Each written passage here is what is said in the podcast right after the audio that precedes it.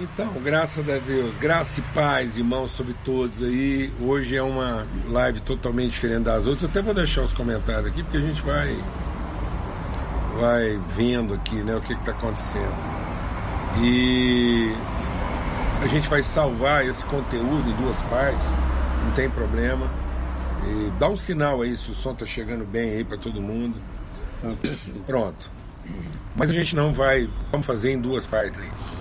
E cada um de nós aqui, né, só retomando, é, meu pai vivendo uma viração do dia numa forma, eu vivendo a minha viração do dia de outra forma, todos nós, né, enfrentando esse, esse horizonte de penumbra e mistérios de formas totalmente diferentes. A minha irmã vivendo a sua viração do dia e todos, todos indistintamente, né? A gente é levado por Deus a esse lugar de comunhão. E então, assim, ah, inspirado por isso, essa palavra que Deus está nos dando essa semana, essa semana a gente está compartilhando sobre sermos levados por Deus à comunhão, conduzidos. A trindade. Pode tirar aqui os comentários? Então, ó, a congregação aqui é é ao vivo, é na praça. Então nós somos levados por Deus a esse lugar de comunhão. E é um lugar de comunhão na vida de todos nós, onde nós temos que fazer essa travessia. Né? Temos que atravessar essa esse esse esse horizonte de penumbras e dificuldades.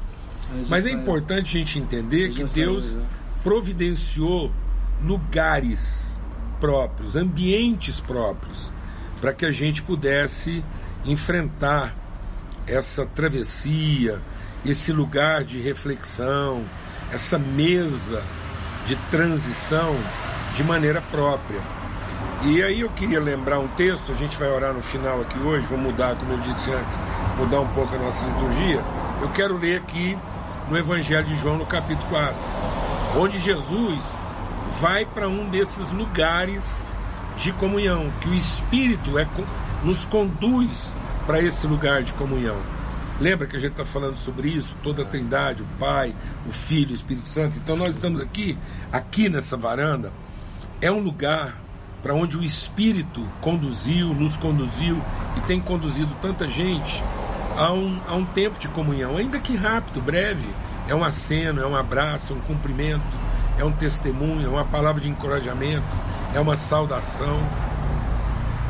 Eu não sei se vocês ouviram a primeira parte, né? Mas meu pai ainda falou: a congregação vai mudando, viu, meu filho? Porque daqui a pouco vem os anjos da, da limpeza. O pessoal da limpeza que vai, vai mudando, né? O pessoal que vem fazer a limpeza e que ele também conhece alguns. Então, amados, não, não precisa desligar não, pai. Senão vai fazer ligado. falta. Ah, ligar, já está ligado. Já está ligado. E eu queria concluir dizendo sobre esse lugar onde Jesus encontra a mulher samaritana. Jesus encontra a mulher samaritana. E essa mulher, ela, ela vai àquele poço como quem quer buscar água. E é uma rotina pesada na vida dela, porque ela está lá sempre buscando água. E eu queria fazer esse desafio aqui hoje. Às vezes a gente ainda vive a vida né, como se Deus nos levasse ao lugar da comunhão, como quem vai receber alguma coisa. Mas nós precisamos amadurecer, e foi o que eu compartilhei com meu pai há quase 10 anos, e entender que Deus também quer nos levar ao lugar da comunhão como quem tem para oferecer, em que a gente não carrega o jarro, mas nós somos a fonte. E foi isso que Jesus disse para a mulher samaritana: No dia que você souber o que Deus já te deu, do seu interior fluirão rios de água viva. E sabe, amados, o lugar para onde Deus quer nos conduzir é o lugar onde a gente é fonte. E eu fiquei meditando sobre isso, vendo meu pai aqui, está nesse lugar onde eu vivi tanta coisa, minha vida, nossas histórias. E pensando sobre isso, eu quero trazer esse testemunho, esse desafio. Nós temos que ser fonte até o último dos nossos dias. E é fonte o dia todo.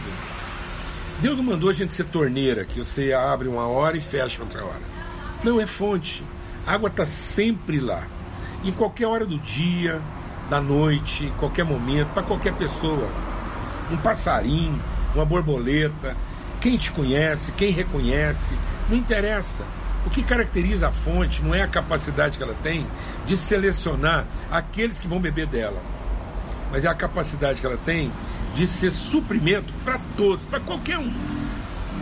A gente às vezes está vivendo um processo de igreja, de hora marcada, de público definido, de liturgia obrigatória, sendo que a gente podia ser simplesmente fonte. A água que está ali. A água que está ali para quem tiver com sede. Para quem precisar dela. Para quem tem consciência ou não. Para quem vai agradecer ou não para quem vai entender ou não aquilo que você está fazendo. Mas é o nosso compromisso com a nossa vocação. E foi isso que a gente compartilhou há muito tempo atrás. O compromisso de ser uma água que nunca falta. E é isso que Jesus diz para a mulher samaritana. No dia que você entendeu que Deus já te deu, nunca faltarão água. Do seu interior haverão águas inesgotáveis, um rio que jorra para a vida eterna. Que seja um cão sarnento a lamber dessas águas, ou que seja um príncipe. Não é a qualidade de quem se achega à fonte, é a qualidade das águas que ela entrega. Nós não temos que fazer a seleção e nem criar critérios, e nem colocar pedágio, e nem, e nem precificar ou especificar o horário, o modo, o jeito. Não. A fidelidade tem que ser nossa. A integridade tem que ser nossa. E fonte não tem hora para ser fonte. Fonte não tem critério para ser fonte. É uma decisão, é uma atitude, é um compromisso, é uma fidelidade. Louva a Deus, seu Paulinho, que o senhor está aqui com 87 anos. E eu estou aqui testemunhando o fato de que a água continua correndo. Amém. Viu? E eu vi pessoas passarem aqui, uns deram uma lambidinha, outros encheram a garrafa, outros até só molharam os pés.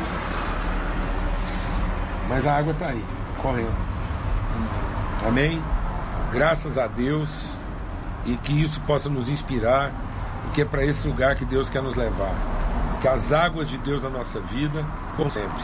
Ainda que seja para alguma criança, uma criança vir e bater os pés em volta eh, dentro dessas águas, é apenas para se divertir.